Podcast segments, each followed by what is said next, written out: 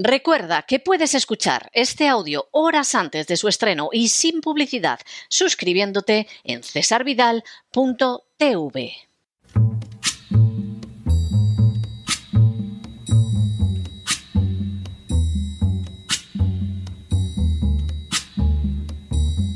La voz con César Vidal, desde el exilio. When the night has come and the land is dark and the moon is the only light we'll see. No, I won't be afraid. Oh, I won't be afraid just as long as you stand, stand by me. Muy buenos días, muy buenas tardes, muy buenas noches y muy bienvenidos a esta nueva singladura de La Voz. Soy César Vidal, hoy es el jueves 30 de marzo de 2023 y me dirijo a los hispanoparlantes de ambos hemisferios, a los situados a uno y otro lado del Atlántico y como siempre lo hago desde el exilio. Corría el año 2001 cuando Estados Unidos invadió Afganistán. Aunque el argumento proporcionado para llevar a cabo esa acción de guerra era que Afganistán se negaba a entregar a Osama Bin Laden, que supuestamente se refugiaba en su territorio y que supuestamente también era el responsable de los atentados del 11 de septiembre, también se utilizaron otros argumentos supuestamente legitimadores de la invasión, como que se iba a terminar con la tiranía islámica de los talibán y que al final de la guerra en Afganistán no solo se habría instaurado una democracia, sino que también se respetarían los derechos de las mujeres y llegaría la prosperidad económica.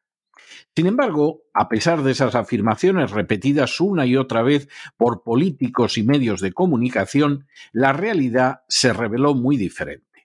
En primer lugar, ni Estados Unidos ni sus aliados de la OTAN, que no habían sido tampoco atacados por Afganistán, lograron imponerse militarmente a los talibán. A lo largo de 20 años, en una guerra más prolongada que la de Vietnam, quedó de manifiesto que Estados Unidos contaba con una gigantesca capacidad de destrucción militar, pero al mismo tiempo carecía de una capacidad similar para ganar la guerra a pesar de su enorme superioridad tecnológica. Cuando finalmente el ejército americano abandonó Afganistán en una retirada no menos vergonzosa que la de Vietnam, se habían despilfarrado más de dos trillones de dólares de los ciudadanos americanos en el conflicto, pero Afganistán no era ni de lejos un país mejor. Por el contrario, las dos décadas de intervención americana habían dejado reducida la renta per cápita nacional a menos de 400 dólares al año. Y para colmo, al retirarse, las fuerzas americanas se llevaron las reservas de moneda extranjera que había en los bancos de Afganistán, quebrando así su sistema bancario. Los únicos beneficiarios de la devastadora y prolongada guerra habían sido el complejo militar industrial y los políticos y medios de comunicación a su servicio. En las últimas horas hemos tenido noticias de un brillantísimo análisis sobre la guerra de Ucrania realizado por el economista Jeffrey Sachs. Sin ánimo de ser exhaustivos, los hechos son los siguientes. Primero, Jeffrey Sachs es un catedrático de economía de relevancia internacional, además de autor de bestsellers, educador y activista del desarrollo sostenible.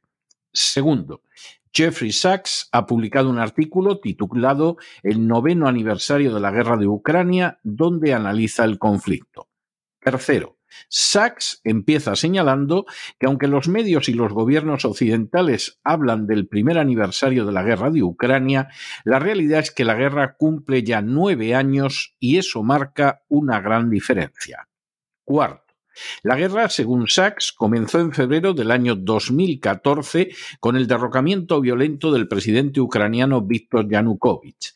Ese derrocamiento fue un golpe de Estado respaldado abierta y encubiertamente por el gobierno de los Estados Unidos, a la sazón bajo la presidencia de Barack Obama. Quinto, Previamente, desde el año 2008, Estados Unidos había estado empujando la expansión de la OTAN hacia Ucrania y Georgia. El golpe de Estado 2014 se produjo al servicio de esa expansión de la OTAN. Sexto, según Sachs, la expansión de la OTAN debe ser examinada en su contexto, ya que tanto Estados Unidos como Alemania, explícita y repetidamente, prometieron al presidente soviético Mikhail Gorbachev que la OTAN no se ampliaría una pulgada hacia el este después de que Gorbachev disolvió el Pacto de Varsovia. Séptimo. Según Sachs, la premisa total de la ampliación de la OTAN fue una violación de acuerdos alcanzados con la Unión Soviética y por lo tanto con Rusia, que es el Estado que la continuó. Octavo. La causa de esa traición a lo pactado se encontró, según Sachs, en el deseo de los neocons de rodear a Rusia en la región del Mar Negro, de la misma manera que intentaron hacerlo Inglaterra y Francia durante la Guerra de Crimea de 1853. Según esta teoría, defendida entre otros por Zbigniew Bersinski, si Estados Unidos rodeaba a Rusia en el Mar Negro e incorporaba a Ucrania a una alianza militar, Rusia no tendría capacidad para proyectar su poder en el Mediterráneo Oriental, Oriente Medio y globalmente. Noveno. Como señala Sachs, Rusia vio estos movimientos de Estados Unidos de manera natural no solo como una amenaza general, sino como una amenaza específica de colocar armamento avanzado en la frontera de Rusia. Esa situación se convirtió en especialmente ominosa cuando Estados Unidos abandonó de manera unilateral el Tratado de Misiles Antibalísticos del año de 2002, planteando así una amenaza directa a la seguridad nacional de Rusia. Décimo. Durante su presidencia, de 2010 a 2014, Yanukovych buscó la neutralidad militar precisamente para evitar que Ucrania fuera el lugar donde se desarrollara una guerra interpuesta. Según Sachs, esta fue una elección para Ucrania muy sabia y prudente, pero se interponía en el camino de la obsesión de los neocons americanos con la ampliación de la OTAN. Así, cuando a finales de 2013 comenzaron las protestas contra Yanukovych en relación con su negativa a firmar un acuerdo con la Unión Europea, según Sachs, Estados Unidos aprovechó la oportunidad para escalar las protestas hacia un golpe que culminó con el derrocamiento de Yanukovych en febrero de 2014. Un décimo. Estados Unidos intervino de manera incansable y cubierta en las protestas, avanzando en ellas incluso cuando entraron en escena grupos paramilitares nacionalistas ucranianos. Igualmente, diversas ONGs americanas financiaron las protestas y el golpe de Estado. La financiación de esas ONGs nunca ha salido a la luz. Duodécimo. Tres personas íntimamente relacionadas con el golpe de Estado fueron Victoria Nolan, entonces asistente de la Secretaría de Estado y ahora subsecretaria de Estado, Jake Sullivan, entonces asesor de seguridad del vicepresidente Joe Biden y ahora asesor de seguridad nacional del presidente Biden, y el vicepresidente Biden, que ahora es presidente. Décimo tercero. Sachs recuerda cómo Nolan fue grabada en una conversación telefónica con el embajador americano en Ucrania, Geoffrey Pyatt, planeando cómo sería el siguiente gobierno de Ucrania y pronunciando el famoso fuck the EU, es decir, a la Unión Europea que la jodan. En esa grabación, Nolan le comunicó a Pyatt que todo era Biden's willing, es decir, lo que quería Biden. Décimo cuarto. Sachs recomienda en su artículo que se vea el documental de Oliver Stone, Ukraine on Fire, que por cierto pueden ustedes ver en cesarvidal.tv, y que se lean los estudios del catedrático Iván Kachanovsky de la Universidad de Ottawa, que ha demostrado que la mayoría de los hechos violentos y las muertes acontecidas en el Maidán no se debieron a las fuerzas de seguridad de Yanukovych, sino a los impulsores del golpe que dispararon a las multitudes matando a policías y a manifestantes. Décimo. Sachs indica a continuación que todas esas verdades permanecen oscurecidas por el secreto de Estados Unidos y por la obsequiosidad europea hacia el poder americano. De hecho, Estados Unidos orquestó un golpe de Estado en el corazón de Europa y ningún dirigente europeo se atrevió a decir la verdad. Aunque lo que ha venido a continuación es lo que Sachs denomina consecuencias brutales, ningún dirigente europeo refiere los hechos con honradez. Décimo sexto. Ese golpe de Estado fue el inicio de la guerra hace nueve años. Después del golpe, Rusia recuperó Crimea con rapidez tras un referéndum y la guerra estalló en el Donbass cuando los rusos que habían el ejército ucraniano se opusieron al gobierno ultranacionalista nacido del golpe de Estado. Décimo séptimo. Inmediatamente la OTAN comenzó a entregar miles de millones de dólares en armamento a Ucrania y la guerra sufrió una escalada porque los acuerdos de PANT de Minsk I y Minsk II que Francia y Alemania garantizaban fracasaron. Ese fracaso, según Sachs, se debió a que el gobierno nacionalista ucraniano nunca pensó en cumplirlos y Alemania y Francia no le obligaron a hacerlo, como ha reconocido recientemente la antigua canciller alemana Angela Merkel. Décimo octavo. A finales de 2021, el presidente Putin dejó claro que había tres líneas rojas para Rusia. La primera era que la ampliación de la OTAN hacia Ucrania resultaba inaceptable. La segunda, que Rusia mantendría el control de Crimea. Y la tercera, que la situación del Donbass debía de arreglarse de acuerdo al cumplimiento del acuerdo de Minsk II. La administración Biden se negó a negociar. Décimo noveno. En febrero de 2022, ocho años después del golpe de Estado en Ucrania, tuvo lugar la invasión rusa. Al mes siguiente, Ucrania se manifestó dispuesta a negociar sobre la base de la neutralidad y la guerra pareció cercana a su fin, según las declaraciones de funcionarios ucranianos y rusos y de los mediadores turcos. Sachs recuerda que ahora sabemos que, como ha revelado el antiguo primer ministro israelí Naftali Bennett, la administración Biden bloqueó esas negociaciones, favoreciendo, por el contrario, una escalada en la guerra para debilitar a Rusia. Vigésimo. En septiembre de 2022, el Nord Stream fue volado por la acción directa del equipo Biden-Nolan-Sullivan, como ha demostrado la información revelada por el periodista Seymour Hersh. Vigésimo primero. La realidad, según Sachs, es que estamos en un paso de aguda escalada y de mentiras o silencios en muchos de los medios principales americanos y europeos. La completa narrativa de que este es el primer aniversario de la guerra es una falsedad que oculta las razones de esta guerra y la manera de acabarla. Vigésimo segundo. Sachs añade que esta es una guerra que empezó a causa del empuje temerario de los neocon americanos para ampliar la OTAN, seguido por la participación de los neocon americanos en la operación para cambiar el régimen en 2014. Según añade Sachs, desde entonces ha habido una escalada masiva de armamentos, de muerte y de destrucción. Vigésimo tercero. Sachs señala a continuación que esta es una guerra que necesita detenerse antes de que nos sumerja todos nosotros en un armagedón nuclear, y alaba al movimiento en pro de la paz por sus valientes esfuerzos, especialmente frente a las descaradas mentiras y propaganda del gobierno americano y al silencio cobarde de los gobiernos europeos. Y vigésimo cuarto, finalmente Sachs señala que la OTAN debe tener el intento de ampliarse incluyendo a Ucrania y a Georgia y que hay que escuchar las líneas rojas de ambos lados para que el mundo sobreviva. En medio de la propaganda indecente, de la ignorancia rampante, de la sumisión lacayuna y de la estupidez profunda de que han dado muestras más que repetidas las furcias mediáticas y los políticos occidentales, el artículo de Sachs sobre la guerra de Ucrania constituye una auténtica inyección de verdad, sentido común y sensatez. La guerra de Ucrania no comenzó hace un año, sino hace nueve, cuando Biden, entonces vicepresidente, secundado por Victoria Nolan y Jake Sullivan, impulsó un golpe de Estado en ese país, siendo presidente Barack Obama y secretaria de Estado Hillary Clinton. El golpe de Estado no pretendía ni garantizar la seguridad de Ucrania, que no estaba amenazada, ni consolidar la democracia en ese país.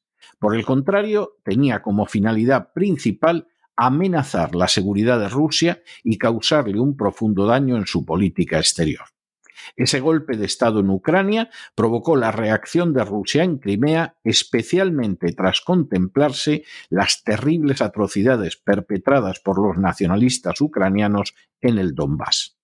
Durante los años siguientes, Rusia intentó estabilizar la situación según lo acordado en los acuerdos de Minsk, pero como recuerda Sachs y antes habían revelado el antiguo presidente ucraniano Poroshenko y la canciller Angela Merkel, el gobierno ucraniano, con el respaldo de la administración Obama, jamás pensó en cumplir lo pactado. La tensión en Ucrania experimentó un paréntesis durante la presidencia de Donald Trump, que conocía en buena medida hasta qué punto la familia Biden había aprovechado la vicepresidencia de Joe Biden y la corrupción proverbial de los ucranianos para realizar negocios más que lucrativos. Sin embargo, desplazado de la Casa Blanca Trump, la administración Biden utilizó a la misma gente que había ejecutado el golpe de Ucrania de 2014 para empujar a Rusia a una situación en la que por motivos de seguridad nacional solo podía responder, como por otra parte hubiera respondido igual Estados Unidos si China o Rusia hubieran dispuesto bases militares en México o Guatemala. A pesar de todo, a los pocos días de tener lugar la invasión, Ucrania y Rusia estaban a punto de llegar a un acuerdo de alto el fuego, pero ese acuerdo fue abortado por la administración Biden, que envió incluso al premier británico Boris Johnson a impedirlo y que además voló el Nord Stream, causando unos daños incalculables a la economía y al medio ambiente de Europa. La respuesta de los políticos y de las furcias mediáticas europeas ante la acción de la administración Biden fue de cobardía total y de sumisión lacayuna a una política extraordinariamente peligrosa que está arrastrando al mundo al borde de una guerra nuclear. Mientras tanto, y como sucedió en Afganistán, la Ucrania que supuestamente se beneficia del respaldo de la OTAN está sufriendo directamente las consecuencias de la política inicial de Obama, seguida ahora por Biden. Continúa siendo el país más corrupto de Europa y un gigantesco lavadero de dinero. Los más de 100.000 millones de dólares de los ciudadanos americanos y los más de 90.000 millones de euros de los ciudadanos europeos que se le entregaron han desaparecido en destinos no pocas veces inconfesables.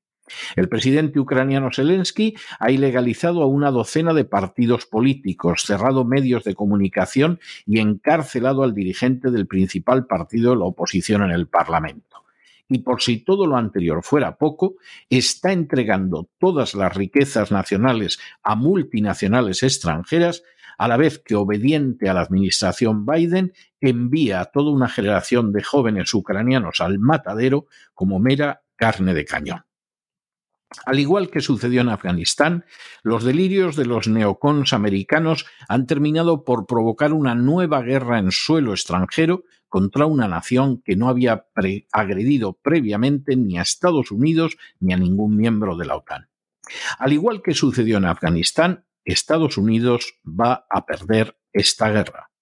Al igual que sucedió en Afganistán, cuando todo acabe, Ucrania no será un país más libre o más próspero, sino que estará devastado y se verá sujeto a un gobierno increíblemente corrupto. Al igual que sucedió en Afganistán, determinados lobbies de Estados Unidos se llevarán toda la riqueza que puedan del país. Y al igual que sucedió en Afganistán, los únicos ganadores de este conflicto serán el complejo militar industrial y los que se han repartido los despojos de una Ucrania a la que siempre Rusia ofreció la paz y la neutralidad. Queda por saber si el pueblo americano y los ciudadanos europeos esta vez, a diferencia de lo que pasó en Afganistán, se darán cuenta de que el mal ha anidado en la Casa Blanca y que hasta que no sea desalojado de ella, sobre Estados Unidos y el resto del mundo se ciernen los peores peligros. Ese es el juicio que sostiene no solo quien ahora se dirige a ustedes, sino un analista económico tan prestigioso como Jeffrey Sachs. Pero no se dejen llevar por el desánimo o la frustración, y es que a pesar de que los poderosos muchas veces parecen gigantes, es solo porque se les contempla de rodillas, y ya va siendo hora de ponerse en pie. En el tiempo que han necesitado ustedes para escuchar este editorial, la deuda pública de España ha aumentado en cerca de 7 millones de euros y una parte no pequeña deriva de la sumisión injustificada pero terriblemente lacayuna del gobierno socialcomunista a la política de Joe Biden. muy buenos días, muy buenas tardes, muy buenas noches. Les ha hablado César Vidal desde el exilio. Que Dios los bendiga.